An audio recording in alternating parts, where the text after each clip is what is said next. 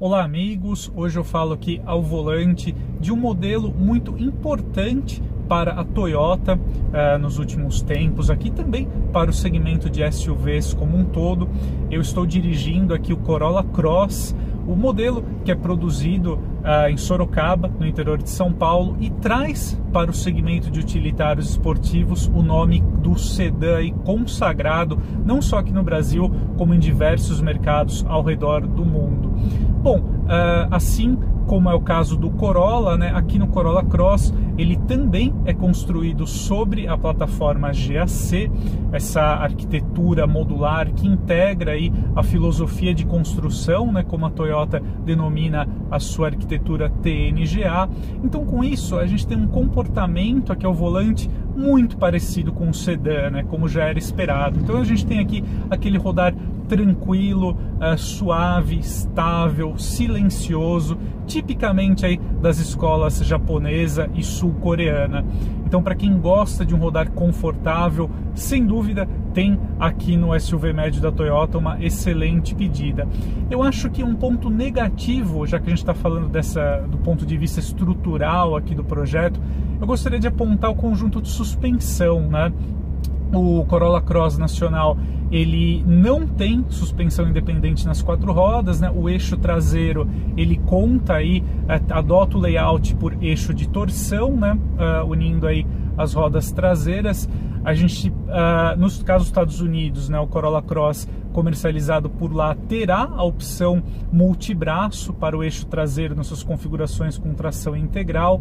Eu acho que como a gente fala de um segmento aqui bem mais caro, né, eu acho que a Toyota poderia ter pensado aí em uma solução uh, mais sofisticada aqui para o modelo. Né? O eixo de torção, de qualquer forma, traz mais robustez para o modelo. No fim, é o que alguns consumidores também desejam, né? Esse modelo aqui, uh, de certa forma, um SUV é pensado para que você possa ir um pouquinho mais além do asfalto, né? Uma trilha aí mais leve, um deslocamento para uma estrada de chão batido. Então, de fato, você tem essa vantagem no quesito robustez, né? Mas do ponto de vista dinâmico, aqui do conforto também ao rodar, é claro que um layout multibraço traria aí mais vantagens, né?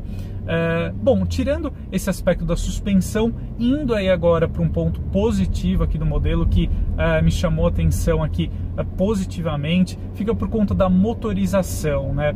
Eu avalio aqui, eu falo para vocês do Corolla Cross XRE, eu escolhi avaliar, trazer inicialmente aqui essa versão para conversar com vocês, porque a própria Toyota aposta que essa configuração aqui do SUV deverá responder aí por cerca de 60% da procura pelo modelo, né? Isso até é natural, né? Por conta aí da sua faixa de preço, a gente está falando aí de uma versão que gravita nos 160 mil reais, que é onde uh, a principal, o principal volume das vendas do segmento acaba ocorrendo, né? Então ele é um rival direto aqui para o Taos Comfortline, por exemplo, para o Jeep Compass, aí nos seus catálogos Longitude, né?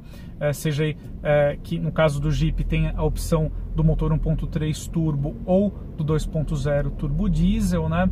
É, então a gente tem aqui uma configuração bem interessante aqui para o modelo, né? Só voltando aí para falar do motor, né?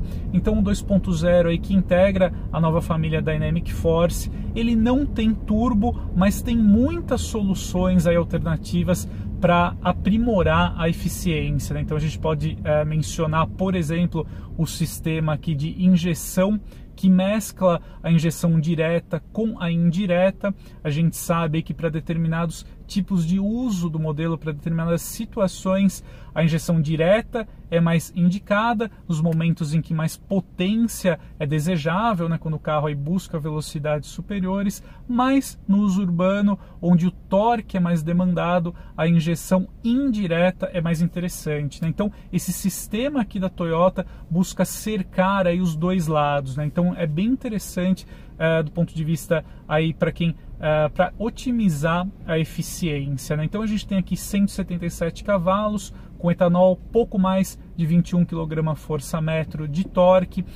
o motor 2.0 oferece um nível de desempenho aqui bem interessante para o Corolla Cross, bem adequado aqui para a maioria do uso, seja urbano ou rodoviário. Uh, e também um ponto positivo aqui é o baixo consumo, né? De fato, o Corolla Cross é um modelo um dos mais eficientes aí entre os SUVs médios e não fica tão para trás assim no quesito desempenho quando a gente uh, o compara com os modelos com motores aí sobrealimentados, né? Então a Toyota acertou aqui uh, na sua receita. É claro que a gente já esperava que a marca uh, viesse aqui para o segmento com um produto mais racional e assim ela fez, né?